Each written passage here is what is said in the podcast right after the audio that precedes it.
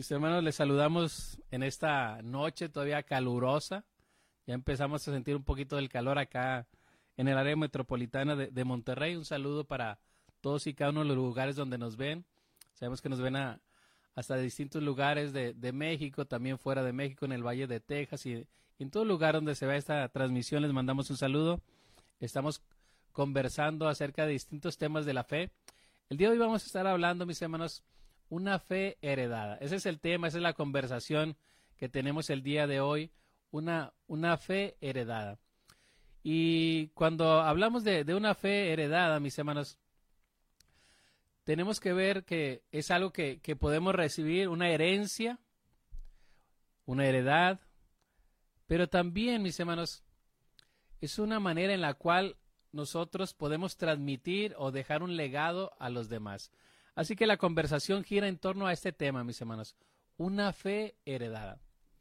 Algunos quizás esta palabra es muy común, es muy familiar porque muchos de nosotros sabemos de la herencia, los padres dejan un legado, una herencia a los hijos.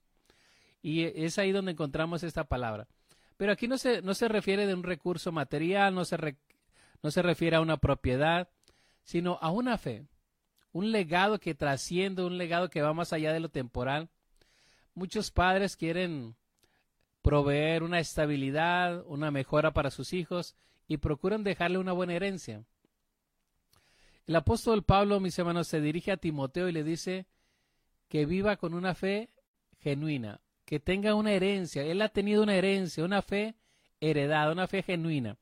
Entonces, hay dos conceptos que quiero conversar con usted. Primero, que la fe heredada es algo que podemos recibir de nuestros padres como una fe genuina, pero también la fe heredada a veces es como algo que nos pasa, que nos transmiten, pero que va perdiendo un poquito, va perdiendo un poquito el enfoque, la centralidad, y es ahí donde queremos reflexionar juntamente con usted.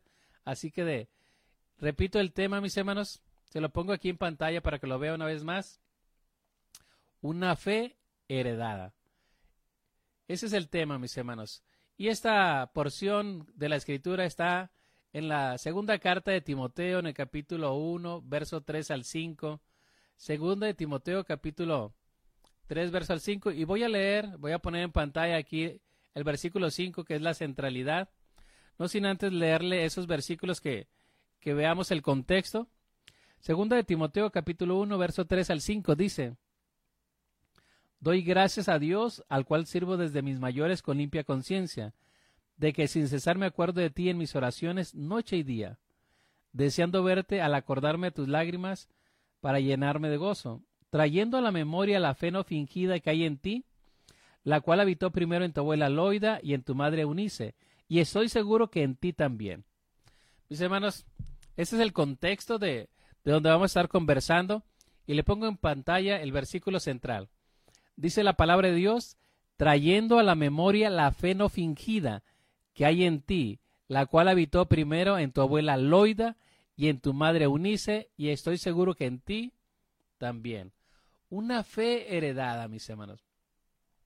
Qué bendición cuando usted viene de, de una familia, ya sea sus padres, sus abuelitos, que conocieron la verdad, que conocieron en el camino, que conocieron esa preciosa verdad genuinamente, que se abrazaron a la fe, que descansaron en la, obra del Calvario, en la obra de sacrificio de Jesús. Y ellos, mis hermanos, dejaron quizás sus costumbres, dejaron sus religiones y se volvieron a la fe genuinamente. Eso es maravilloso porque se transmite a las generaciones. Y qué maravilloso cuando esa fe, ese estilo de vida, esa convicción pasa de padres a hijos, a nietos y sigue avanzando en las siguientes generaciones. Pero mis hermanos, también qué terrible cuando a veces quizás los abuelos conocieron, los padres conocieron y se va perdiendo. La siguiente generación ya no se va abrazando tanto a la fe. Y es ahí donde queremos conversar acerca de una fe heredada. Mis hermanos, Pablo le está hablando al joven llamado Timoteo en esta segunda carta, en el capítulo 1, verso 5, y le dice, trayendo a la memoria la fe no fingida, escuche, la fe genuina, la fe no fingida que hay en ti, dice, la cual habitó primero en tu abuela Loida y en tu madre Unice, y estoy seguro que en ti también. Pablo está reconociendo, mis hermanos, que la madre de Timoteo, la abuelita de Timoteo, tenían una fe genuina. Una fe que descansaba única y exclusivamente en Jesús. Y esa es la fe que salva. La fe que transforma las vidas es una fe, mis hermanos, que depositamos única y exclusivamente en Cristo Jesús. Si queremos poner nuestra fe en Dios y en otra cosa, esa no es la fe bíblica. Si queremos poner nuestra fe en Jesús y aparte en algunos ritos, eso no es la fe que salva. La fe que salva, mis hermanos, es aquella que se deposita en Cristo Jesús. Todo aquel que mira a Jesús, mis hermanos, y cree en lo que él hizo puede tener perdón de pecados. Así que Pablo le reitera a Timoteo trayendo a la memoria la fe no fingida. Esa fe está en ti, la cual habitó primero en tu abuela Loida y en tu madre Eunice. Me gusta esa frase y estoy seguro que en ti también. Mis hermanos, la abuelita Loida, la madre Eunice y Timoteo tenían una fe genuina, es decir, había pasado esa herencia de la abuelita Loida a la madre Eunice y Eunice, mis hermanos, a ese joven llamado Timoteo. Le pongo en pantalla el texto central, mis hermanos. Dice, porque tengo presente la fe sincera que hay en ti, la cual habitó primero en tu abuela Loida y en tu madre Eunice, y estoy seguro que en ti también. Esta versión es la nueva Biblia de las Américas, y la diferencia, mis hermanos, o no diferencia, es que Reina Valera 60 dice una fe no fingida y aquí dice la fe sincera. Una fe no fingida está hablando implícitamente de una fe sincera. Por eso la nueva Biblia de las Américas lo traduce porque tengo presente la fe sincera que hay en ti. Entonces, mis hermanos, ¿de dónde venía la fe de este joven llamado Timoteo? ¿Dónde había empezado? Había empezado con su madre Eunice y ella había empezado con su abuela Loida. Por eso le mencionaba que qué maravilloso cuando esa fe, esa convicción pasa de generación en generación. Que los padres enseñen a los hijos y los hijos a los hijos. Ese es el plan de Dios. Ese es el diseño de Dios. La conversación que gira en esta noche, mis hermanos, es una fe heredada. Entonces la pregunta tiene que ver, ¿heredamos la fe? ¿Heredamos una fe sincera? O a veces ya no estamos transmitiendo una fe genuina. A veces ya solamente estamos transmitiendo ritos, tradiciones y no una fe genuina, una fe sincera. En este caso, Pablo honra y reconoce la fe de este joven llamado Timoteo. Estoy seguro que en ti también está esta fe sincera, sin, sin, sin hipocresía, sin fingimientos, una fe pura en Cristo Jesús. Mis hermanos, en la actualidad estamos viviendo tiempos difíciles tiempos donde nuestra fe es bombardeada, donde nuestra fe es atacada. Y esa fe de los padres, esa fe de los abuelos, está siendo trastocada por la corriente actual, está siendo trastocada por el pensamiento actual. Y muchas veces la fe de nuestros abuelitos, la fe de nuestros padres, en algunos de nosotros, mis hermanos, se va viendo solamente como un nombre, una nomenclatura, es decir, nos pasan el nombre, pero no vivimos esa fe. Un hermano compartía acerca de, de la fe también en este aspecto. Decía que la primera generación ha tenido ese encuentro con Cristo, su conversión es genuina, palpan esa conversión. La segunda generación todavía tiene ese esbozo de convicción, de fe, de compromiso, pero la tercera generación va perdiendo esa, esa conexión. No se diga la cuarta generación, va perdiendo eso, mis hermanos. De ahí la importancia que usted y yo vivamos y hagamos lo que dice la palabra de Dios. Que usted y yo transmitamos la palabra, que usted y yo transmitamos la Biblia, la convicción, la fe a la siguiente generación. Mis hermanos, la escritura dice que había fe, una fe sincera, una fe no fingida en Loida, en Eunice y también en Timoteo. Mis hermanos, ¿dónde aprendió Timoteo la fe? ¿Dónde aprendió Timoteo los primeros principios? ¿Dónde aprendió Timoteo, mis hermanos? Esa convicción. Lo aprendió en casa. Lo aprendió, mis hermanos, en casa. Es bueno asistir a la escuela dominical, es bueno asistir al templo porque ahí crecemos en fe. Pero, mis hermanos, la fe se transmite en casa. A través de las distintas situaciones, a través de los distintos problemas, los hijos deben ver nuestra fe Los padres deben moldear esa fe. Los padres deben tener una fe no fingida, una fe sincera, para que bendiga a la siguiente generación, para que bendiga a las generaciones subsiguientes. Mis hermanos, dice la escritura que usted y yo debemos tener una fe no fingida, una fe sincera. Qué importante que nuestra fe, mis hermanos, no solamente la mostremos en el templo, no solamente la mostremos entre hermanos, sino que la llevemos a cabo en casa. La responsabilidad, el privilegio es de los padres de transmitir, hermano. Porque si usted como padre, como madre, como abuelito, como abuelita, no, no busca intencionalmente transmitir la palabra de Dios, el niño o la niña no va a encontrar en este mundo la palabra de Dios. Si usted no le enseña la palabra de Dios, si usted no le enseña la fe, ¿dónde cree que la va a aprender? Si usted en casa, si yo en casa no enseñamos, no transmitimos la palabra de Dios, la fe a la siguiente generación, ¿quién, mis hermanos, se la va a enseñar? ¿Cuánto tiempo el niño está expuesto al celular? ¿Cuánto tiempo está expuesto a distintos pensamientos? ¿Cuánto tiempo está expuesto a enseñanzas erróneas, equivocadas en la escuela? ¿Y cuánto tiempo recibe palabra de Dios? Muchas veces nos enfocamos que el niño aprenda quizás un nuevo idioma y eso es bueno, que tenga quizás un pasatiempo, un deporte. Y hermano, eso es muy bueno, es muy sano. Pero también le damos el mismo énfasis a que el niño conozca la fe. Que el niño sea instruido en el camino de Dios. ¿No dice así el Proverbios, mis hermanos? Capítulo 22, versículo 6. Instruye al niño en su camino y aun cuando fuere viejo no se apartará de él. ¿Quién debería, mis hermanos, enseñar? ¿Quién debería, mis hermanos, transmitir esta fe? ¿Quién debería pasar, legar o heredar esta fe a la siguiente generación? Es un mandamiento que Dios da a los padres. Y muchas veces en la actualidad se ha perdido ese, ese mandamiento. Se ha nublado un poquito, mis hermanos, y a veces delegamos nuestra autoridad, nuestra responsabilidad, que lo instruyan allá en el templo, que lo instruyan ahí en la escuela dominical. Pero mis hermanos, Dios mandó, Dios en su corazón estaba que los padres, los abuelos transmitieran la fe, que pasara de generación en generación.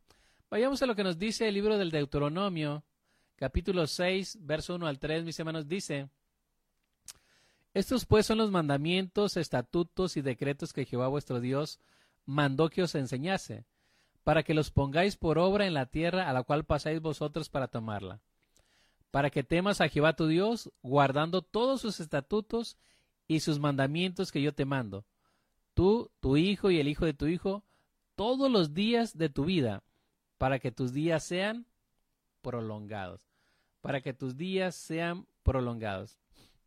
Desde la ley, mis hermanos, desde el Deuteronomio estaba este mandamiento de Dios. Estos son los mandamientos. Moisés le dice a la generación que va a entrar a la tierra de la promesa, estos son los mandamientos. Enséñaselos a sus hijos, a los hijos de tus hijos, para que les vaya bien. La bendición, mis hermanos, es que la siguiente generación conozca los mandamientos de Dios. Porque si la siguiente generación no conoce los estatutos, los mandamientos de Dios, ¿cómo va a ser bendecida? Y si no hay unos padres temerosos de Dios que le instruyan, ¿quién, mis hermanos, le va a llevar ese mensaje a la nueva generación. Repito, en este tiempo de, mucho conocimiento, en este tiempo de, de tantas herramientas, le estamos enseñando a la siguiente generación que hay un Dios verdadero, que hay un Dios vivo, un Dios que nos sostiene en el tiempo difícil, un Dios que no ha faltado a su pacto, un Dios que nos ha rescatado de la esclavitud, un Dios que sigue presente en la vida del creyente, un Dios que sigue haciendo la obra perfecta en cada uno de los que temen. Estos pues son los mandamientos, estatutos y decretos que Jehová vuestro Dios mandó que os enseñase, para que los pongáis por obra en la tierra a la cual pasáis vosotros para tomarla. Escuche, para que temas a Jehová tu Dios, guardando todos sus estatutos y mandamientos que yo te mando, tú, tu hijo y el hijo de tu hijo, todos los días de tu vida para que tus días sean prolongados los mandamientos, los estatutos, la palabra de Dios, ahora podemos decirla en un contexto más amplio, los mandamientos, las promesas de Dios son, mis hermanos, con el propósito de que yo temamos a Dios.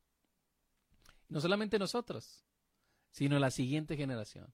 No solamente la siguiente generación, sino la siguiente generación, sobre los hijos de los hijos. ¿Para qué, mis hermanos? Para que sean bendecidos, para que les vaya bien, para que sus días sean prolongados, para que cuando entren a esa tierra de la promesa, ellos sean prosperados.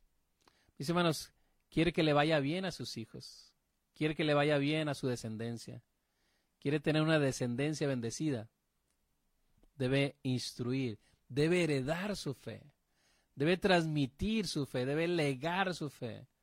Qué maravilloso cuando en medio de una prueba sus hijos están ahí pendientes, también se unen a orar, se unen a interceder, a clamar como familia al Dios vivo, al Dios que responde. Mis hermanos, estamos hablando, conversando de una fe heredada, una fe que empieza en casa. Pero repito, una fe que tenía la abuelita Loida, que tenía la madre Unice y ahora también, también Timoteo. Mis hermanos, la escritura nos dice que Timoteo desde la niñez sabía las escrituras, es decir, su abuelita, su madre, cumplieron ese propósito de enseñarles la palabra. Lo que estábamos viendo en Deuteronomio capítulo 6, verso 1 al 3, de que les enseñase, de que les mostrase el camino. Mis hermanos, en la segunda carta de Timoteo, en el capítulo 3, verso 15, dice, desde la niñez has sabido las sagradas escrituras, las cuales te pueden dar la sabiduría que lleva la salvación mediante la fe en Cristo Jesús. Desde la niñez, hermano, has sabido las sagradas escrituras, las cuales te pueden dar sabiduría que lleva la salvación mediante la fe en Cristo Jesús. Mis hermanos, desde la niñez. Pablo ahora en la segunda carta, en el capítulo 3, verso 15, le dice, Timoteo, esas escrituras que has recibido desde la niñez te pueden hacer sabio para la salvación. Te pueden dar la sabiduría para que conozcas el camino de Dios. Así que mis hermanos, ¿quién fue el que instruyó a Timoteo? Le pregunto, ¿quién fue el que tomó ese tiempo para instruir la vida de Timoteo? La vida de este niño, la vida de este joven, la vida de este discípulo. ¿Quién fue, mis hermanos? Obviamente, Eunice, obviamente, Loida, su madre, mis hermanos, y su abuelita. Ellos, mis hermanos, conocían al Dios vivo. Eunice tenía una fe genuina en el Dios vivo, en el Dios de dioses y Señor de señores. No sé si usted recuerda, ya en el libro de los Hechos, en el capítulo 16, mis hermanos, cuando el apóstol Pablo pasa por ahí, encuentra a Timoteo, y veamos lo que nos dice la escritura. Después llegó a Derbe y a Listra, y aquí había ahí cierto discípulo llamado Timoteo, hijo de una mujer judía creyente, pero de padre griego, y daban buen testimonio de él los hermanos que estaban en Listra y en Iconio. Después llegó a Derbe y a Listra, y aquí había ahí cierto discípulo llamado Timoteo, hijo de una mujer judía creyente, pero de padre griego, y daba un buen testimonio de los hermanos que estaban en Listra y en Iconio. Timoteo, mis hermanos, creció en un matrimonio mixto. Su madre era judía, pero su padre era griego. Pero en el corazón, mis hermanos, de esta madre llamada Eunice, era que su hijo Timoteo conociera las escrituras, las cuales le podían hacer sabio para la salvación. En la actualidad estamos viviendo, mis hermanos, esta misma disyuntiva, esta misma situación. Muchos de los niños que pueden asistir al templo, quizás uno de sus padres es creyente y el otro no. Uno de, ellos tiene una fe genuina en Dios y otro quizás está alejado, está apartado. Pero aquel que conoce a Dios, mis hermanos, en este caso Eunice, en este caso Loida, metieron en el corazón de Timoteo la palabra de Dios. Por eso desde la niñez él sabía las escrituras. Y cuando Pablo pasa por Derbe, por Listra, ve a Timoteo como un discípulo de Cristo. Y dice que todos daban buen testimonio de Timoteo, de ese joven. Y Pedro le dice que, perdón, Pablo le dice que fuera con él, que lo siguiera en el viaje para llevar las buenas nuevas a los demás. Mis hermanos, ¿cuántos de nosotros podemos ver como algo normal matrimonios mixtos. Pero si hay algo que diluye la fe, es precisamente esos matrimonios. Dios ha establecido que no os unáis en yugo desigual.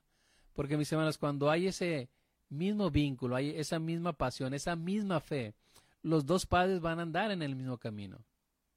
Pero cuando no están siguiendo los principios de Dios, va a ser un poco más difícil. Aquí vemos que, que es posible. Aquí vemos que es posible que la madre, la abuelita, instruyan, guíen, modelen, hereden una fe en el buen sentido de la palabra a los nietos. Cuando hablo de heredad no significa que sea solamente el nombre de cristiano, sino que vivan esa fe con sinceridad que había en Timoteo, que había en Eunice, que había en Loida. Así que mis hermanos, qué importante que tú y yo tengamos presente esto.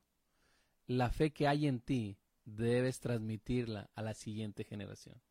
Debes transmitirla a la siguiente generación. No sea que la siguiente generación no conozca, no conozca al Señor. Así que mis hermanos, reitero a esa expresión. Quizás tú has conocido al Señor y, y tú has venido quizás de un contexto cristiano, de un contexto donde tus padres, tus abuelitos conocen la palabra de Dios, pero debe haber un momento en, lo, en el cual tú de manera personal entregues tu vida a Cristo. Dios, como alguien dijo, no tiene nietos, Él tiene hijos. Debe haber una convicción personal, un momento, un encuentro en el cual tú pongas y rindas tu vida a los pies de Cristo. A partir de ahí tú pasas a ser de la familia de Dios. Pero no somos hijos de Dios porque quizás mis padres son cristianos, porque mis abuelitos son cristianos, sino porque hay un encuentro personal, un encuentro donde reconocemos nuestra necesidad de Dios, un encuentro donde necesitamos la salvación que es otorgada por lo que hizo Jesús en la cruz del Calvario. Es ahí, es ahí en ese momento, es ahí donde tú y yo podemos tener presente que Dios hace la obra. Es ahí, en ese momento, cuando tú y yo tomamos una responsabilidad, una decisión, una respuesta al mensaje de Dios. Pero también, mis hermanos, cuando usted y yo hemos creído al Señor Jesús, hemos creído en el Señor Jesús, y tú y yo tenemos esa convicción, esa convicción y hemos tenido ese encuentro, es decir, pasamos de muerte a vida, del reino de las tinieblas. Quizás para nosotros es un poco más claro, porque sabemos que estamos en el, en el pecado, en la esclavitud, y pasamos, por la gracia de Dios, al reino eterno. Quizás la siguiente generación escuchan, han visto ese cambio, quizás tus hijos vieron ese cambio, que quizás tú estabas alejado de Dios, y han visto ese cambio. Pero ahora los nietos ya no ven, ya no escuchan, ya no reciben ese mensaje de que Cristo te ha cambiado. Y a veces las siguientes generaciones, si no se les enseña, si no se les instruye, se van alejando de Dios. Van conociendo a un Dios de lejos, van conociendo a un Dios simplemente de oídas, pero no a un Dios vivo, a un Dios genuino, a un Dios real, a un Dios presente. Así que mis hermanos, ¿Qué le parece esta conversación acerca de, la fe heredada? Una fe que se debe transmitir en casa, una fe que debe permear a los hijos y los hijos de los hijos. Dice, hermanos, el que teme al Señor será bendecido. Y dice que su, su descendencia será poderosa. Pero ¿cuál es la condición? ¿Cuál es quizás la clave, si lo podemos llamar así, mis hermanos, para que la siguiente generación siga creyendo? ¿Cuál será la condición para que la siguiente generación siga creyendo? Mis hermanos, que se les enseñen los estatutos,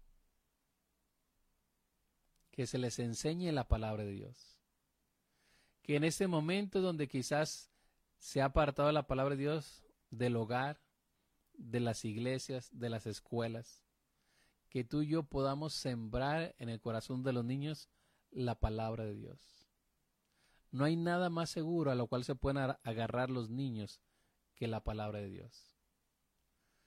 Mis hermanos, no ha cambiado este, este mandamiento, no ha cambiado ese principio. Instruye al niño en su camino y aun cuando fuere viejo, no se apartará.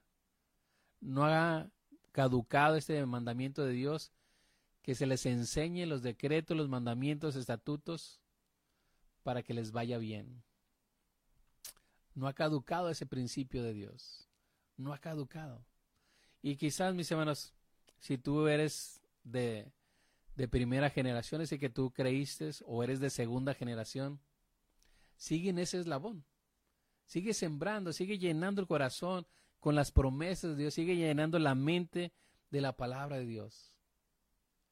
Que puedan ver, que puedan escuchar la palabra, que puedan verte orar, que puedan verte interceder, que puedan verte ir al templo. Mis hermanos, era difícil para Timoteo, sí era difícil porque, repito, creció en un matrimonio mixto. Su padre era, era griego, era gentil. No abrazaba esta fe de un solo Dios, del Dios vivo, del Dios verdadero. Pero Eunice y Loida sembraron en este joven la palabra de Dios. No te canses de sembrar la palabra de Dios. Instruye. Y si tus hijos han conocido de pequeño, si tus hijos podían y los llevabas al templo, pero ahora se han apartado, sigue orando, sigue clamando, no desmayes. Sigue llevándolos delante de Dios en oración. Sigue intercediendo por ellos. Aun cuando pareciera que se alejan, aun cuando pareciera que todo se pone más difícil, sigue clamando, sigue intercediendo por sus vidas. Que ese legado que tú tienes, que recibiste, puedas transmitirlo a los demás. Así que mis hermanos, estamos viendo tiempos donde nuestra fe es atacada, donde la fe, mis hermanos, en algunos casos se diluye de la vida de las personas. No porque la fe no sea firme, sino porque las distintas corrientes, porque las distintas convicciones, mis hermanos, no estamos arraigados en la palabra de Dios. Déjeme le comento lo que dice la, la Biblia en Jueces capítulo 2, verso 10. También toda aquella generación fue reunida a sus padres, y se levantó otra generación después de ellos que no conocía al Señor ni la obra que él había hecho por Israel. Se lo vuelvo a leer. También toda aquella generación fue reunida a sus padres y se levantó otra generación después de ellos que no conocía al Señor ni la obra que él había hecho por Israel. Mis hermanos, jueces aparece después de Josué. Moisés tuvo ese encuentro con el Dios vivo a través de las plagas, a través de la cercanía, una relación cara a cara. Josué es la segunda generación. Y Josué, mis hermanos, también dice que estaba orando, que cuando Moisés estaba en el monte, el joven Josué estaba orando. La segunda generación está presente, palpando la gloria de Dios, palpando las, las vidas, los milagros de Dios. Pero cuando muere Josué y los que eran contemporáneos, mis hermanos, de Josué, se levanta otra generación que no conocía al Señor, ni la obra que él había hecho por Israel. Tremendo, se lo, vuelvo a poner. También toda aquella generación fue reunida a sus padres y se levantó otra generación después de ellos que no conocía al Señor, ni la obra que él había hecho por Israel. Esta es quizás una de las expresiones o versículos más trágicos, hermano. Una generación que no conocía al Señor. Una generación que había olvidado lo que Jehová había hecho por ellos. Una generación que no conocía al Señor ni la obra que él había hecho por Israel. Mientras vivía Josué, mis hermanos, seguían creyendo. Pero cuando murieron los contemporáneos de Josué, la siguiente generación, si lo, vemos así, la tercera generación no conoció al Señor. Es decir, mientras vivía Moisés, mientras vivía Josué, mientras vivían los contemporáneos de Josué, el pueblo conocía, el pueblo sabía de su Dios, pero después no, mis hermanos. Después no conocía. Así que la reflexión tiene que ver con que tú y yo conozcamos al Señor, pero no solamente nosotros, sino también a los hijos, también a los nietos. Mis hermanos, tus hijos, tus nietos conocen al Señor. Cuando la palabra, la Biblia habla de conocer, no significa de manera intelectual, sino de manera relacional, íntima. Tus hijos conocen al Señor. Tus hijos conocen esa fe. Hablamos de una fe heredada. Cuando el padre busca una estabilidad para sus hijos, busca dejarle la mejor herencia. La mejor herencia que podemos dejar, mis hermanos, es una fe en el Hijo de Dios. Una fe en el Dios vivo, en el Dios verdadero. Tienen esa fe tus hijos. Esa fe que los pueda sostener a lo que viene. Una fe que los sostenga para lo que están viviendo. Una fe que ellos puedan tener armas, herramientas para este mundo, mis hermanos, para este contexto, para esta situación en la que estamos viviendo. No sea que nuestros hogares, las siguientes generaciones no conozcan, no sepan, mis hermanos, lo que Dios ha hecho. Así que lo interesante de este pasaje es que esa generación tercera descuidó su convicción, descuidó su relación con Dios y mis hermanos ya no sabían quién era su Señor. Sucederá esto en nuestras iglesias. Sucederá esto en el pueblo de Dios, que las siguientes generaciones, mis hermanos, no conocen al Señor. Que no conocen al Señor, que quizás le cantan, que quizás le sirve, que quizás están ahí en el templo de Dios, pero no le conocen. Recuerde que allá en el libro de, en el Evangelio según San Mateo, hay unos que le dicen, Señor, Señor, en tu nombre profetizamos, en tu nombre echamos fuera demonios, en tu nombre hicimos esto. Y el Señor dice, nunca os conocí. Es decir, no que el Señor no los conozca, dice, nunca hubo una relación conmigo. Hacían cosas para mí, pero su corazón estaba lejos, o lo hacían por otra motivación. Así que qué importante que tú y yo podamos recordar eso, una fe heredada, una fe que se lega, una fe que se da ejemplo a la siguiente generación. Mis hermanos, como padres, como maestros, no cesemos de enseñar, no cesemos de instruir, no cesemos de compartir la palabra de Dios. Que en la oportunidad que usted tenga, comparta la palabra de Dios. Si es maestro, comparta la palabra de Dios. Si instruye a los niños en la escuela dominical o en el culto, instruyales en la palabra de Dios. Mis hermanos, nada es más genuino ni más seguro que la palabra de Dios, la cual puede hacer sabio a los niños para salvación. Así que la pregunta también, mis hermanos, muy pertinente en este tiempo. Si tienes hijos, de la edad que sea, la pregunta es, ¿tus hijos conocen al Señor? ¿Tus hijos son salvos? ¿Tus hijos han venido a un encuentro personal con Cristo? ¿Tú como padre lo guiaste? Tú como padre has tenido noción de ese momento en el cual ellos han tenido ese encuentro. Mis hermanos, una fe heredada es una fe que el padre, la madre, el abuelito, la abuelita lega, inspira, conduce a los hijos, a las siguientes generaciones, a Cristo Jesús. Mis hermanos, la palabra de Dios nos lleva a que tú y yo podamos presentarle el mensaje a los pequeños, porque ese es el plan de Dios.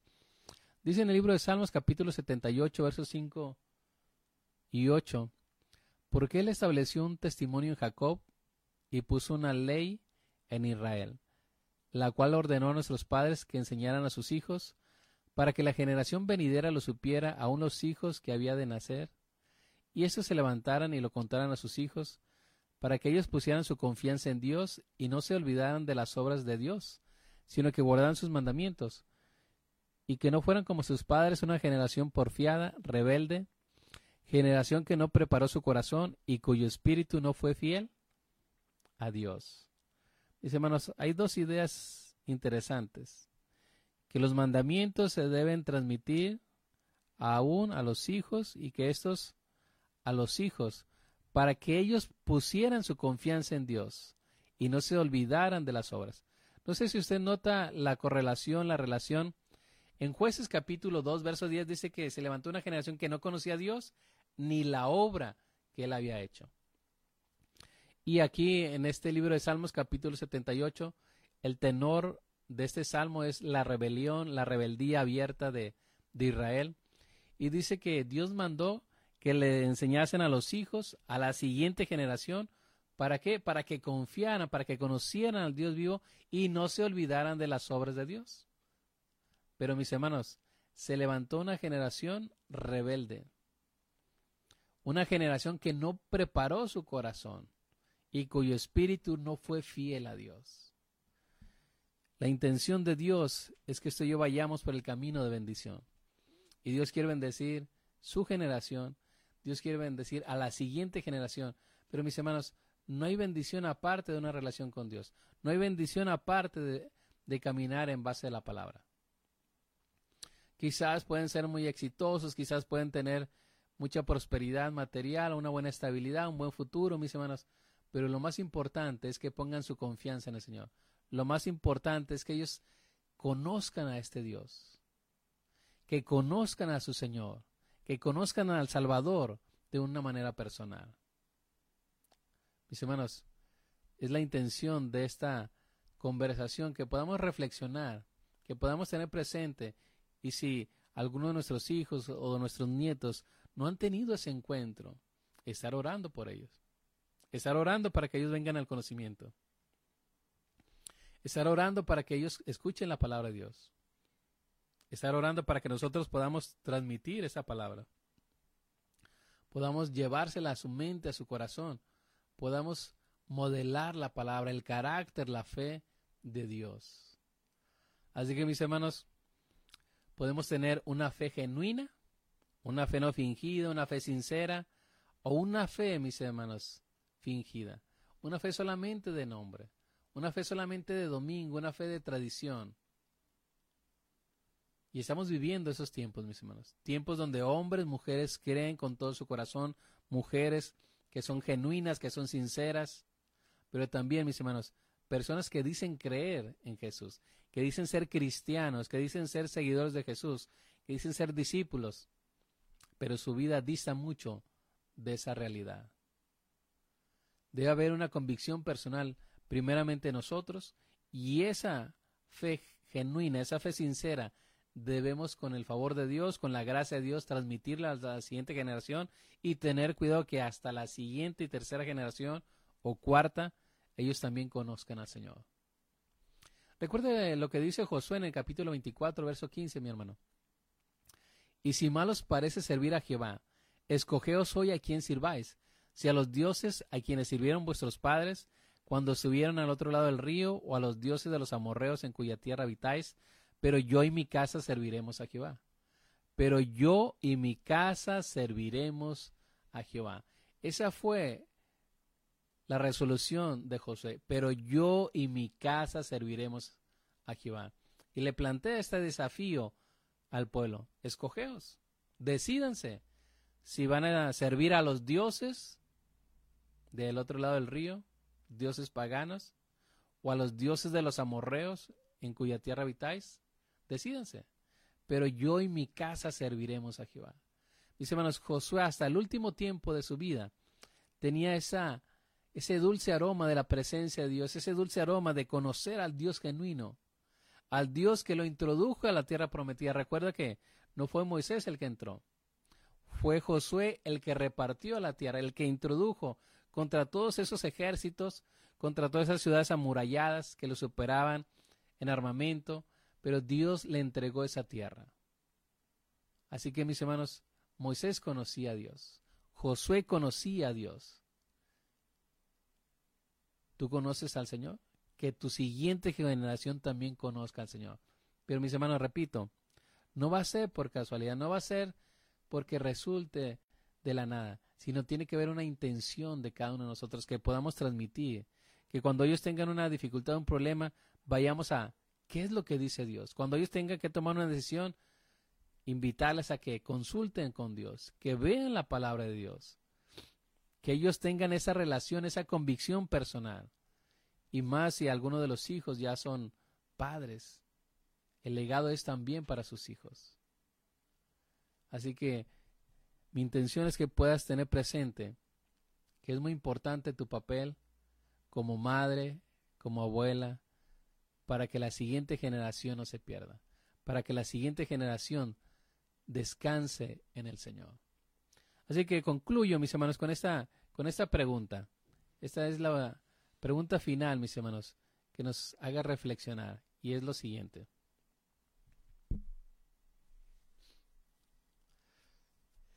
¿Qué ejemplo estás dejando a tus hijos? ¿Una fe genuina o una fe fingida?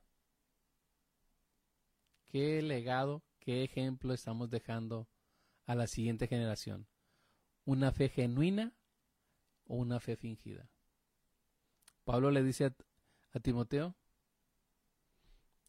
que Loida, Eunice y él también tenían una fe sincera, una fe genuina.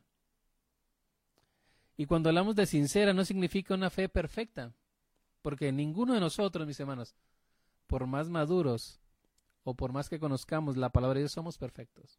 Tenemos imperfecciones, pero la gracia de Dios nos va transformando. ¿Qué ejemplo estás dejando a tus hijos? Ven tu fe. Tus hijos, mis hermanos, ven tu fe. Ven lo que dices con tus labios. Lo ven día a día. Ven esa fe en tu relación con los demás, en tu relación en el hogar, en el día a día. Y mis hermanos, si nuestra fe no es genuina, si nuestra fe no es sincera, ellos se van a ir apartando. Pero si tu fe es genuina, si tu fe es sincera, si tu fe descansa en Cristo Jesús, eso puede animarle, eso puede inspirarles para que ellos continúen y buscan o busquen servir al Señor. No hay nada más impactante que el ejemplo, no hay nada más maravilloso de ver un padre que se arrodilla, una madre que busca al Señor, un abuelito, una abuelita que hasta el último de sus días clama por el Señor o clama delante del Señor. Mis hermanos, que tú y yo podamos heredar una fe sincera, una fe no fingida, una fe genuina a la siguiente generación. Que la gracia de Dios nos capacite para modelar, para hacer ejemplos en nuestro hogar, en la siguiente generación, y que las siguientes generaciones puedan recordar, mi padre, o en este caso como Timoteo, mi madre fue fiel al Señor, mi abuelita Loida fue al Señor, y yo también decido de manera personal caminar por esta, por esta senda de fe que a la postre lleva a la vida eterna. Así que mis hermanos, que tú y yo podamos tener presente esto. Una fe heredada es algo que tú y yo debemos modelar, que debemos transmitir a la siguiente generación. Que esta conversación nos lleve a la reflexión, nos lleve también a, hacer algunos cambios, que nos lleve también a tenerlo presente, mis hermanos. No hay nada más especial que podamos legar o que podamos heredar a la siguiente generación que una fe en el Hijo de Dios. Porque el dinero, las posesiones, todo eso se puede perder. Pero, mis hermanos, cuando usted deja en la siguiente generación una fe, un camino, deja una senda a la cual ellos puedan acudir aún en los momentos más difíciles, eso no tiene precio. Una fe heredada, mis hermanos, es una fe que se transmite en casa, que es intencional, que se basa en la palabra de Dios y que a la postre, mis hermanos, la palabra de Dios va a dar fruto. Si usted sembró la palabra en sus hijos, eso va a dar fruto, sea 5, 10, 20 años, pero la palabra está ahí en su corazón. Y en el momento preciso va a dar frutos. Ya hace algunos años había leído esta, esta experiencia, un testimonio de un hombre que dice que él de pequeño iba al templo, le enseñaban la palabra de Dios. Se apartó, se fue del camino. Pero esa semilla que había estado en su corazón dio fruto. Pero dio fruto, mis hermanos, después de 20 años. Y él decía, sigan sembrando la palabra de Dios, porque habrá un momento en que la palabra de Dios va a dar fruto. Por eso la importancia de que usted y yo en ese tiempo sigamos sembrando la palabra, que sigamos llevando nuestras convicciones en el hogar, en el templo y en todo lugar. Una fe heredada se transmite en casa. Que tú y yo podamos, mis hermanos, tomar esa responsabilidad y bendecir a la siguiente generación para que conozcan al Señor y para que tengan una relación personal con Él, una salvación que solamente se encuentra en Cristo Jesús.